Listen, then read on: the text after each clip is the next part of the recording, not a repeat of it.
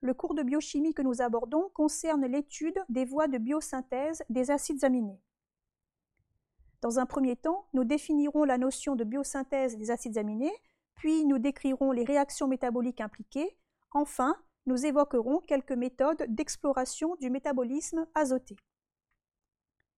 La diapositive 3 rappelle la nature des 20 acides aminés protéinogènes et leur caractère indispensable ou non indispensable chez l'homme. La biosynthèse des acides aminés implique plusieurs voies métaboliques qui aboutissent à la production des différents acides aminés. Chez l'homme, seuls les acides aminés dits non indispensables sont synthétisés. Les acides aminés indispensables, eux, doivent être apportés par le biais de l'alimentation car l'homme ne dispose pas des voies enzymatiques nécessaires. Ces acides aminés indispensables sont synthétisés par des voies qui ne sont assurées que chez les végétaux et les micro-organismes.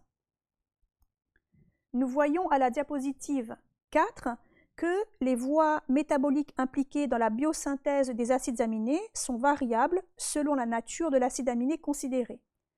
On repère dans les encadrés bleus les acides aminés non indispensables et dans les encadrés roses les acides aminés indispensables, uniquement synthétisés par les végétaux et les micro-organismes.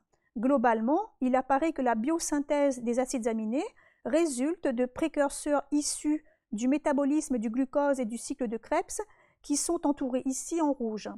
En effet, le ribose 5-phosphate issu du glucose 6-phosphate permet la synthèse de l'histidine, acide aminé essentiel. Le 3-phosphoglycérate génère la sérine qui elle-même sert à la production de cystéine et de glycine. Le phosphoénolpyruvate et l'érythrose 4-phosphate sont les précurseurs de trois acides aminés essentiels, la phénylalanine, la tyrosine et le tryptophane. Puis de la phénylalanine dérive la tyrosine. Du pyruvate est générée l'alanine et les deux acides aminés essentiels, valine et leucine. De l'oxaloacétate est synthétisé l'aspartate, qui permet la synthèse de l'asparagine d'une part, et des acides aminés essentiels, lysine, méthionine, tréonine et isoleucine d'autre part. L'alpha-cétoglutarate conduit à la synthèse de glutamate qui lui-même permet la synthèse de glutamine, de proline et d'arginine.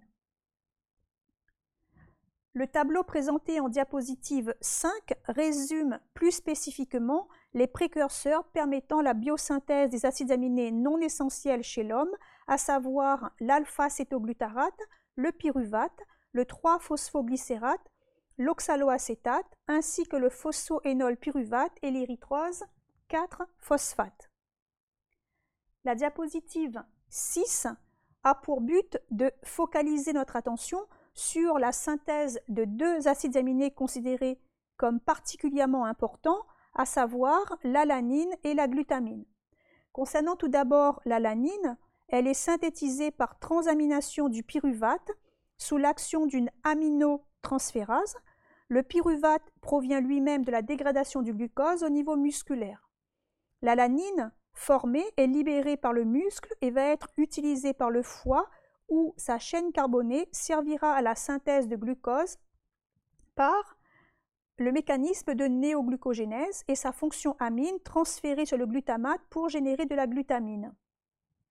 Concernant la glutamine, sa synthèse résulte de la transamination du glutamate, lui-même synthétisé à partir de l'alpha-cétoglutarate.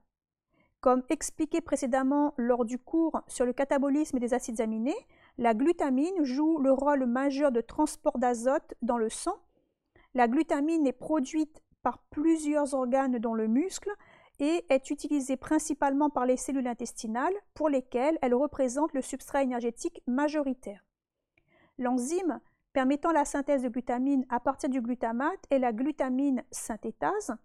Il s'agit d'une enzyme nécessitant un apport d'énergie sous forme d'ATP pour catalyser la réaction et elle est activée par l'alpha-cétoglutarate. On considère que la glutamine synthétase est un point de contrôle central du métabolisme azoté car elle empêche l'accumulation d'ammoniac issu du catabolisme des acides aminés dans tous les tissus périphériques. La diapositive 7 évoque un exemple de biosynthèse d'un acide aminé non essentiel, la tyrosine, à partir d'un acide aminé essentiel, la phénylalanine. L'enzyme impliquée est la phénylalanine hydroxylase. En cas de déficit génétique de cette enzyme, la phénylalanine s'accumule et induit une toxicité au niveau du système nerveux central. Il en résulte également une excrétion anormalement élevée de phénylalanine dans l'urine appelée phénylcétonurie. Compte tenu de l'impact de ce déficit génétique sur le fonctionnement du système nerveux central et de sa fréquence d'environ 1 pour 15 000 naissances, un diagnostic de phénylcétonurie est systématiquement effectué en France chez les nouveau-nés. Le tableau présenté ici en diapositive 7 indique les valeurs de référence des concentrations plasmatiques et urinaires de phénylalanine en situation normale et en cas de déficit de la phénylalanine hydroxylase.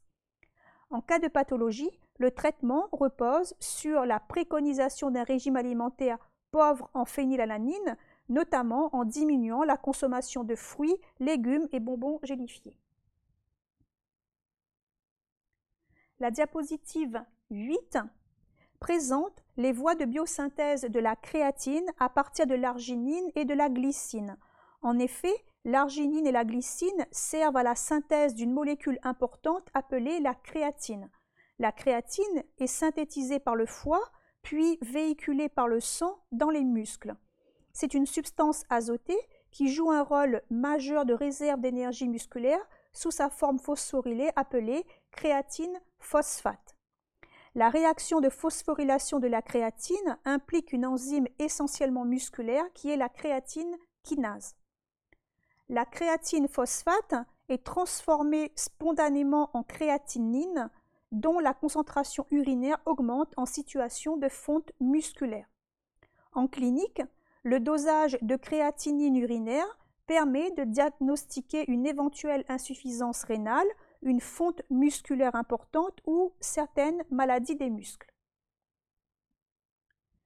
Compte tenu de l'importance des acides aminés et des protéines pour le bon fonctionnement de l'organisme, des méthodes d'exploration du métabolisme azoté ont été développées. La diapositive 9 présente quelques-unes de ces méthodes d'exploration, dont le dosage de l'urée urinaire, la mesure du taux d'ammoniac plasmatique, qui est à réaliser d'urgence en situation de coma inexpliqué par exemple, le dosage de la créatine et de la créatinine plasmatique et urinaire, l'évaluation du niveau des acides aminés sanguins, et le dosage des acides organiques issus de la première étape du catabolisme des acides aminés.